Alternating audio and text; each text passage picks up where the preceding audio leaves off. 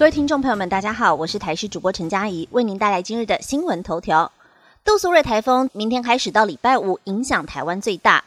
气象局已经在昨天晚上针对杜苏芮台风发布了海上台风警报，预估在今天白天陆上台风警报也会发布，涵盖的范围预估随时间在东南部地区以及恒春半岛逐渐扩大到中南部以及花莲一带。从明天开始到礼拜五，对于台湾的影响为最大。在礼拜三深夜到礼拜四上午这段期间，台风中心会最接近台湾，预估将会通过台湾西南方海面上持续往福建方向前进。暴风圈在周四一整天会持续影响台湾。等到周五清晨，杜苏芮台风中心在福建沿岸登陆，暴风圈逐渐脱离台湾陆地。下半天后，台风警报可望解除。而在今天，受到了外围环流的影响，在东半部地区以及恒春半岛有短暂阵雨，时间越晚降雨越明显。西半部地区受到中央山脉的地形屏障，大致是晴朗炎热，但受到外围沉降作用的影响，部分地区高温上看三十六度。入夜之后才会有局部降雨发生。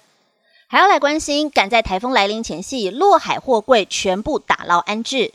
高雄货柜轮天使轮沉没之后，数百纸货柜漂流在海面上。目前掌握到空货柜的流向大约有五百七十三纸，连日打捞下还有一百二十纸搁浅在岸边。在空拍机搜寻高频海域，未发现货柜漂流海面上。而有关于台风来临前夕，内政部长林佑昌也指示，务必在今天把所有空货柜打捞安置，确保港口和海域的安全。交通部长王国才今天也坐镇高雄港，了解进度。交通资讯也要来关心，受台风影响，经离岛船班九航线三十六航次停航。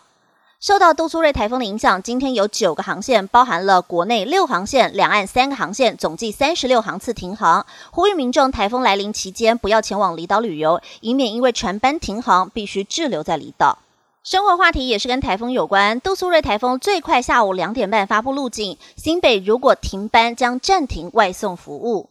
目前杜苏芮台风的台风眼清晰，在今天清晨达到了中台上线，持续增强中。气象局预估最快下午两点半发布路径，而新北劳工局也提醒，在台风来临期间，营造工地施工需要拆除包含了帆布还有广告物，还要做好排水措施。此外，依照去年在新北通过的外送平台自治条例，如果在新北宣布停班，那么业者会暂停外送服务，以免危险发生。网络热门话题来聚焦：七十七岁日本爷爷提供免费导览伊豆，报名太热烈，申请几乎满到十月。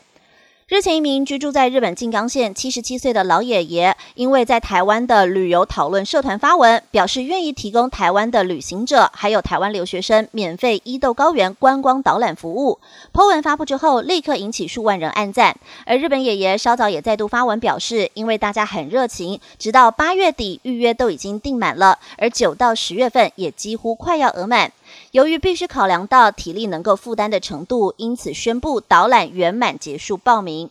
持续关心板桥胃药案，幼儿园老师提告控诉名嘴和明代涉嫌诽谤。新北市板桥喂药案风波，造成幼儿园老师饱受外界攻击。幼儿园核心女老师到台北地检署按铃控告，曾经在电视节目以及社群平台指控老师们喂药的议员、立委，还有毒物科专家等五人涉嫌诽谤。另外，针对擅自公布老师们的姓氏、英文名，还有教学班级，也提告违反各资法。当事教师认为，明代和名嘴利用社群记者会、电视政论节目，甚至举办游行，利用公众人物的优势，指控幼儿园老师涉嫌未读，让他们遭受整个社会霸凌，更失去工作，身心遭受极大煎熬。而这些基层老师，直到目前为止都还没有得到合理的道歉，因此决定提告。以上新闻由台视新闻编辑播报，感谢您的收听。更多新闻内容，请锁定台视各界新闻以及台视新闻 YouTube 频道。